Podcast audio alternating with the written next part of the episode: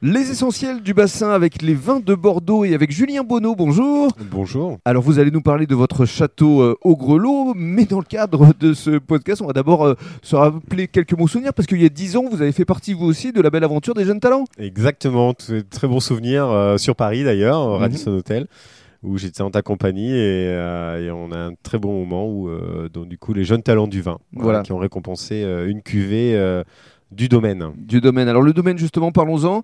C'est euh, combien d'hectares? Alors, domaine familial, on est à un petit peu plus de 60 hectares de vignes, euh, donc depuis quatre générations, situé euh, Saint-Cyr-sur-Gironde, donc c'est vraiment euh, tout Dans en le- haut de dans le haut, dans le nord. Exactement, dans le nord du, de Bordeaux, sur la rive droite de l'estuaire.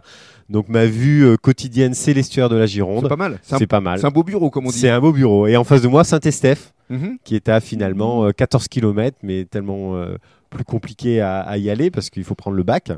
Donc on, on vit au rythme de l'estuaire, Mhm. Euh, un estuaire euh, qui nous permet d'avoir un bon microclimat avec des coteaux très vallonnés euh, et une belle diversité de sols.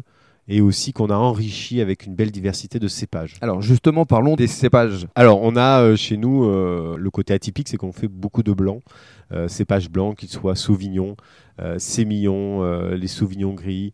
On a du planté du Chenin aussi. Euh, donc une diversité dans les cépages. Et puis sur les rouges, on est aussi axé sur le merlot, comme beaucoup de producteurs Mhm. euh, bordelais. Mais il y a également du Malbec. Et il y a du Malbec, voilà. Historiquement, on a toujours eu du Malbec, on a continué à le développer et j'essaye depuis euh, trois ans là de faire. euh, alors mon père l'avait initié avec un 100% Merlot Mhm. et aujourd'hui, on est en train de faire des cuvées parcellaires, euh, 100% Malbec, 100% Sauvignon, 100% Sémillon, 100% euh, Cabernet Sauvignon. Ça, c'est votre marque de fabrique. hein. C'est vraiment du parcellaire. le parcellaire. Et votre papa, Joël, travaille toujours. euh, Il m'aide, oui, bien sûr, il m'aide. euh, il participe euh, à aussi euh, faire déguster les vins, le faire découvrir et surtout euh, amener nos vins un peu sur les différentes tables euh, par les livraisons et les salons Mhm. qu'il opère. Comment est-ce que vous travaillez les sols? Il y a une volonté pour vous aussi de préserver l'environnement? Alors, on a une partie qui est en agriculture biologique. Euh, et sur Lot, voilà, l'intention c'est d'aller sur euh, l'agriculture biologique.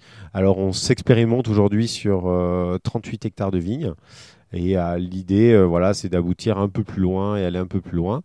Euh, voilà, donc euh, sur Gros Lot, on n'a pas encore passé le pas, mais euh, l'idée, oui, c'est de ça vient. d'aller ça. Ouais, ça vient. Et dans le cadre du troisième podcast, vous allez nous présenter quelques-unes de vos cuvées, parce qu'il y en a au total combien? Alors on est à 33 cuvées 33. Dites, différentes. dites 33, c'est parce que c'est le département? Non, non, pas du tout. Il n'y a pas de relation, mais euh, voilà, on est arrivé à ce nombre de cuvées, donc une grande diversité, euh, que ça soit en, en différentes appellations. Alors, vous allez nous présenter notamment les deux euh, qui sont référencés ici au marché à la test.